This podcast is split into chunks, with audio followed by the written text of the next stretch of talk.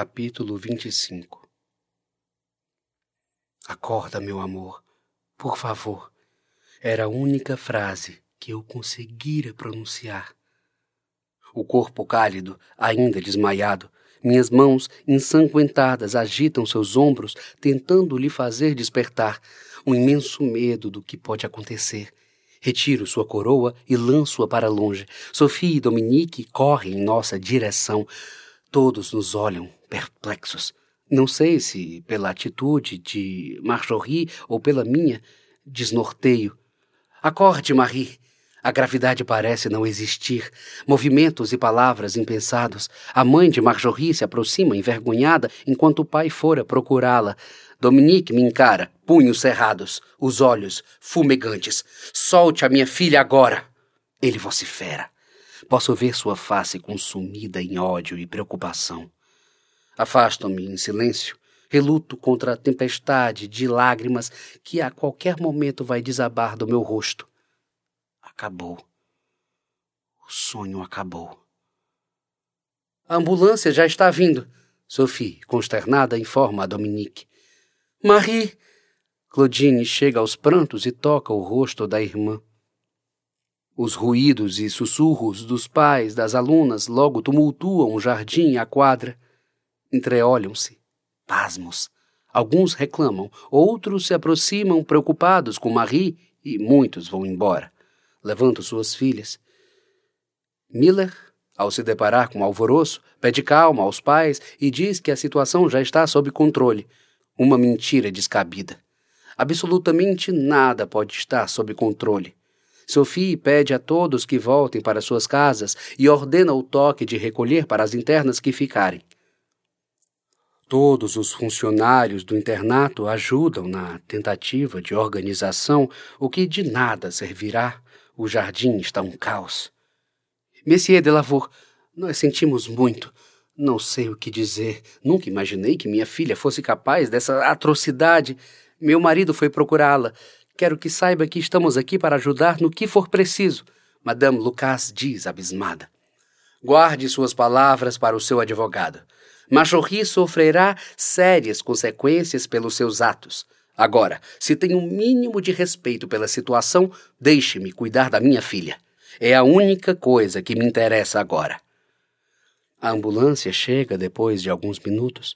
Imediatamente, os enfermeiros imobilizam Marie e a transportam para a maca. Eu só consigo observar, impossibilitado de tudo. Dominique entra no transporte com a filha e, antes que possa fechar as portas, frisa. Madame Lumière, só falarei uma vez. Espero que fique claro. Se você quer zelar pelo nome desse internato, tem um dia para demitir esse canalha. O jardim esvaziou-se em menos de uma hora. Alguns professores, incluindo Suzanne, insistem em ficar para saber da situação de Marie. Sem a menor cordialidade, a vice-diretora os expulsa, enfurecida. Já chega dessa palhaçada. Eu vou chamar a polícia. Miller esbafore ao me ver. Não. Queira acalmar-se. Primeiro precisamos saber o que realmente aconteceu. Sophie a enfrenta, falando no mesmo tom. Ninguém chamará a polícia até Madame Lumière ser comunicada. Por um segundo, agradeço silencioso a presença de Sophie. Restamos eu, Miller, Sophie, que mal consegue me olhar nos olhos, parece estar mais decepcionada do que todos. Vamos para o meu escritório agora, Madame Dupuis. Resolveremos primeiro a condição de Marjorie.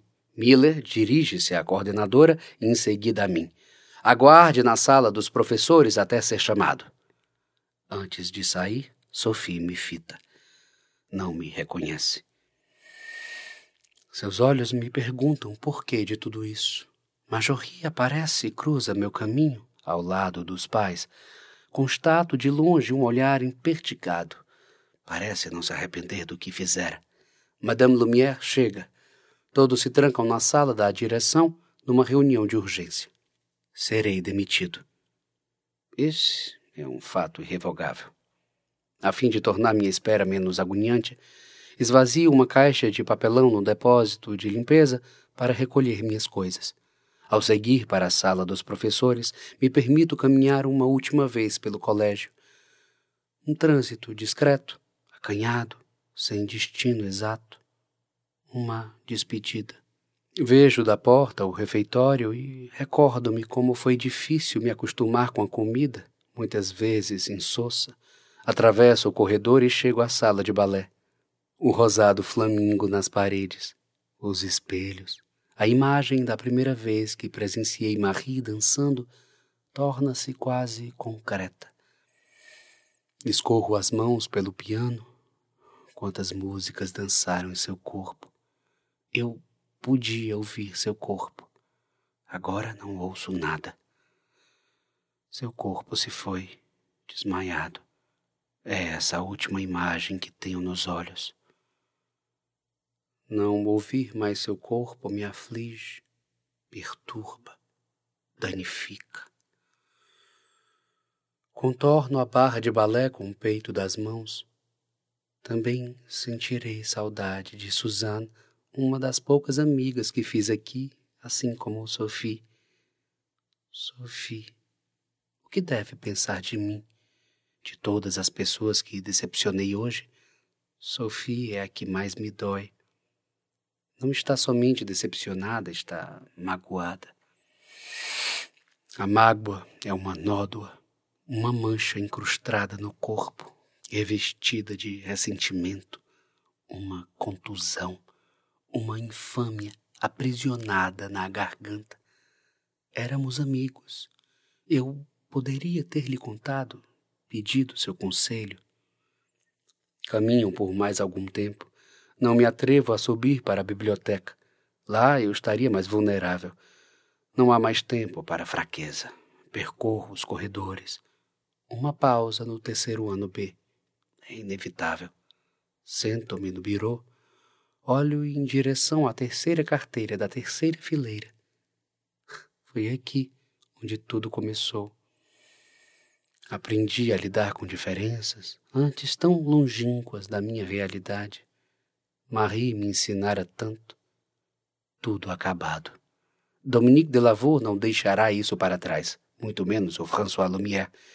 Eu sabia das consequências. Eu me perguntava por quanto tempo esse caso ilusório iria durar. Profere Gabriel ao entrar na sala e sentar-se pelas últimas carteiras. Não deveria estar aqui, Mademoiselle Blanche. Minha voz é frágil, lúgubre. Mesmo alguém com uma audição perfeitamente treinada sentiria dificuldade para ouvir. A interna retira de seu decote um isqueiro e um cigarro fino, sem nenhuma cerimônia, abre a janela de vidro lateral e acende-o. Naturalmente, em qualquer outra circunstância, eu lhe repreenderia Hoje não estou em condições de julgar ninguém. Evidentemente, eu previa um desfecho infeliz para toda essa história, mas imaginei que Marie o afastaria, não Marjorie. Se sabia de tudo, por que não nos denunciou? Não é da minha conta. Estranhamente, constato certa polidez nas palavras da estudante. Não me agrediu verbalmente, não exercitou sua hostilidade. Achei que, com a descoberta do caso de vocês, o François Lumière finalmente saberia da hipocrisia que ronda a sua querida Mademoiselle de Lavour. Eu não compreendo. Abrir os olhos pode ser doloroso. Meus olhos estão mais vivos do que nunca. Sabia que cada um dos olhos tem um ponto cego na parte de trás da retina? Não percebemos isso no olhar porque ambos os olhos trabalham juntos para cobrir o ponto cego um do outro. Curioso, não acha? Todos nós somos cegos em certo ponto. Aonde quer chegar com essa conversa, Gabriel? O que o corrói, Monsieur Chevalier? Você realmente não está se fazendo entender. Marie mente. É desleal. Já chega. Não preciso ficar aqui ouvindo suas insinuações. Não mais. Adeus, Mademoiselle Blanche. Esvazio meu armário e encho a caixa com os meus pertences. A interna apaga o cigarro e olha para a direção da janela. Adeus, Monsieur Chevalier. Já são quase vinte e duas horas. Aguardo ser chamado. Após quarenta intermináveis minutos, Sophie pede que eu a acompanhe até a diretoria. Agora sou eu quem cruza o caminho com Marjorie e os seus pais. Eles ainda estão lhe advertindo. É a primeira vez que os vejo no internato. Ouço sua mãe dizer que ela estará de castigo até segunda ordem e que sua gorda mesada servirá para pagar todas as despesas de Marie no hospital. Seu pai informa que, quando possível, irá se retratar com a família de Lavour pelo que fez e que responderá legalmente por qualquer acusação de Dominique. Por que descontar o seu cárcere interno e sua carência familiar na única pessoa que nunca lhe abandonou? Uma raiva inevitável me deixa menos triste ao saber que não é só a minha vida que está abalada. Sim, seria hipocrisia se eu dissesse que não me agrada vê-la sendo punida. Chego à sala de direção. Sente-se, por favor, pede Sophie ao fazer o mesmo. Pelo que Mademoiselle Lucas me explicou, isso já acontece há algum tempo. Inicia Miller, sem rodeios. Afirmou que empurrou Marie por raiva, não conteve seus nervos. Ainda não sei quais palavras pronunciar. Um silêncio impertinente se instaura. Olho para Madame Lumière e vejo angústia em sua face. Não consigo encará-la por muito tempo. Sinto-me um fracassado. Fui desonesto com a pessoa que me deu a grande oportunidade da minha carreira. Lamento pelo que fiz, mas não há arrependimentos. Seria mentira dizer que me arrependo de tudo. Poderia ter evitado muitas situações, eu sei, mas muitas vezes só pensamos em evitar certas situações depois que passamos por elas. Antes que comece a se explicar, senhor professor, eu preciso dizer que ainda não quero acreditar nisso. Eu prefiro acreditar que está aqui para dizer que tudo não passa de um mal-entendido. Lamento, Madame Lumière. Lamento ter traído sua confiança. Desculpe por desapontá-la. Não vim aqui para dizer que ocorreu um engano. Desejo me enfiar num buraco. Vamos, Bernard, com calma. Explique tudo. Respire fundo e continue. Estou aqui para falar a verdade. Portanto, assumo sim. Eu me relacionei com a aluna Marie de Lavour desde o retorno da viagem a Paris. A ausência de som faz com que a sala seja preenchida pelo entulho de meus segredos confessos. Desminto a acusação de Marjorie, alegando reciprocidade entre Marie e eu. Tive seu consentimento, seu desejo. Através de sondagens anteriores com Claudine, Sophie ratifica que Marie estava comigo porque queria estar. E o que pretendia, Monsieur Chevalier? Fugir? Como desejava viver esse amor que o senhor diz sentir? Por Deus, Marie é só uma adolescente indefesa a diretora protesta. Creio que uma jovem de 19 anos tenha idade para saber o que quer. Não, Madame Lumière, eu não pretendia fugir. Pelo contrário, estávamos esperando que ela se formasse para contar tudo. Era questão de poucas semanas.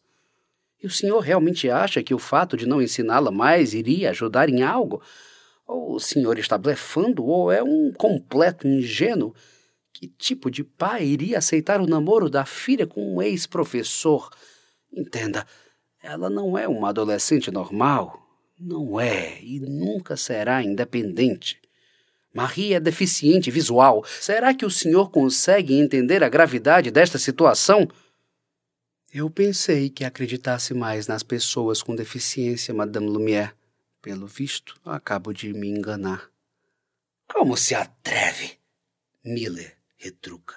Minha mãe sempre defendeu a causa dos menos capacitados. E o senhor? O que fez? Aproveitou-se disso para conquistar uma jovem cega? O senhor está na situação de um profissional antiético, imoral, que desrespeitou profundamente a sua profissão. Ouço, calado. Sei que em parte mereço as palavras. Ela prossegue. Eu não quero mais ouvir nada. Passe amanhã em nosso departamento pessoal. O senhor está demitido por justa causa. Eu não vou denunciá-lo às autoridades. Essa atitude cabe a Dominique de Lavour. Isso é tudo. Agora, faça o favor de sumir das nossas vidas. Levanto-me da cadeira e giro a maçaneta. Antes de ir, deixo mais uma verdade, embora saiba que nunca será o bastante comparado a tudo que ocultei nesses meses. Tem razão, Madame Miller Lumière. Posso ter sido antiético, ter desrespeitado minha profissão, mas nunca, nunca quis me aproveitar de Marie. Meus sentimentos, embora aos olhos de todos sejam amorais, são verdadeiros. Sobre a condição dela, não creio que uma pessoa com deficiência seja menos capacitada ou menos capacitada do que qualquer outra.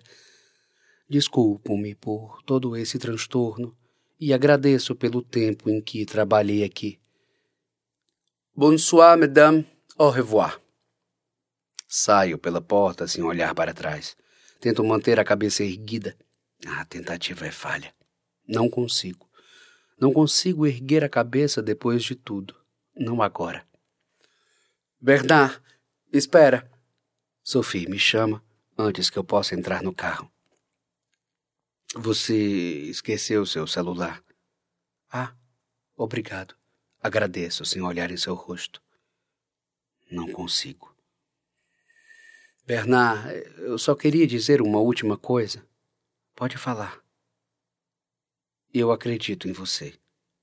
Espanto. Ajeito os óculos no rosto e continuo a ouvi-la.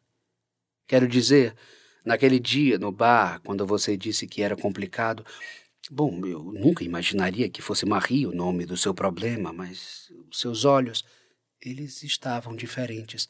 Mesmo estando visivelmente decepcionada com você e não vendo sentido algum no que contou há pouco, acredito que a ama. Eu não concordo e nunca vou aceitar algo assim. Os meus princípios não me permitem. Entretanto, eu sei que você jamais teve más intenções com ela. Obrigado, Sophie significa muito para mim. Dou um passo à frente para dar-lhe um abraço de despedida. Ela se afasta. Isso é tudo. Adeus, Bernard. Adeus, Sophie.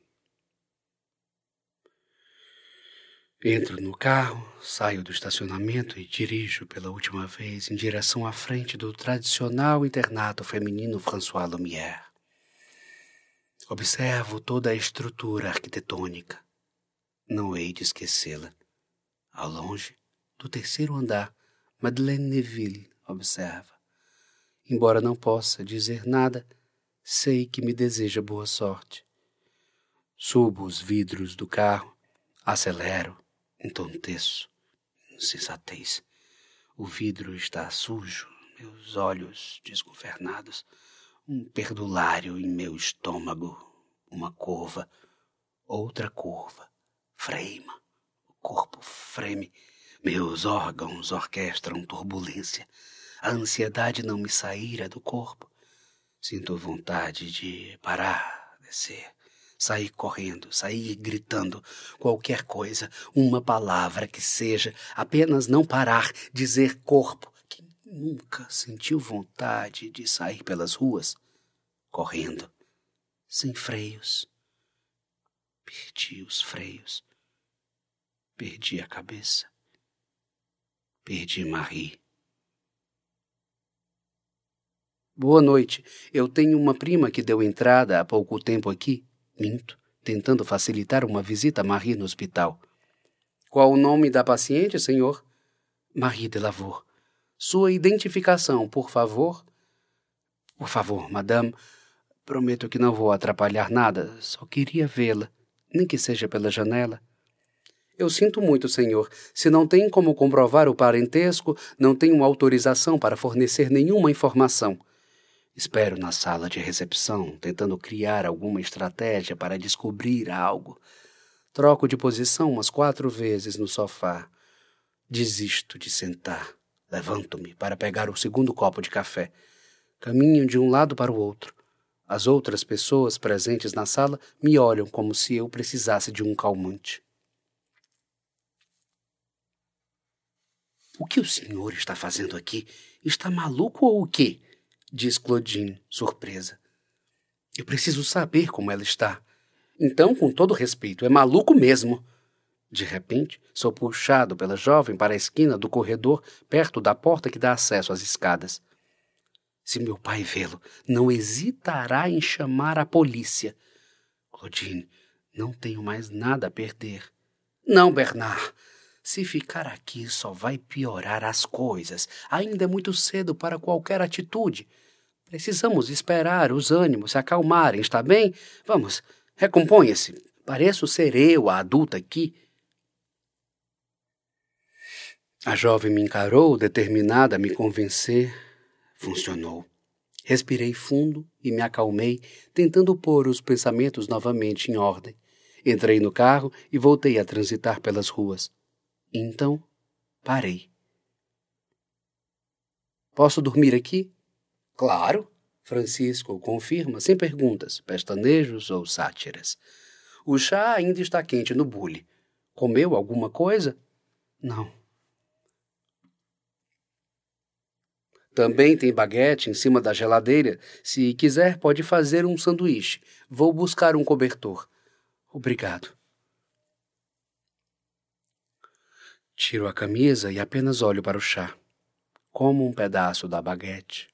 Deito no sofá. Vejo o pequeno altar na sala de Francisco. Permanece iluminado.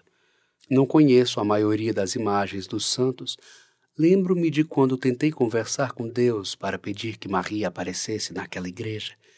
Também me lembro de que, no fundo, não desejei só isso. Eu jurei que, se ela aparecesse, eu cuidaria para que nunca se machucasse novamente. Fracassei. Se realmente existir um Deus, ele não deve estar satisfeito comigo.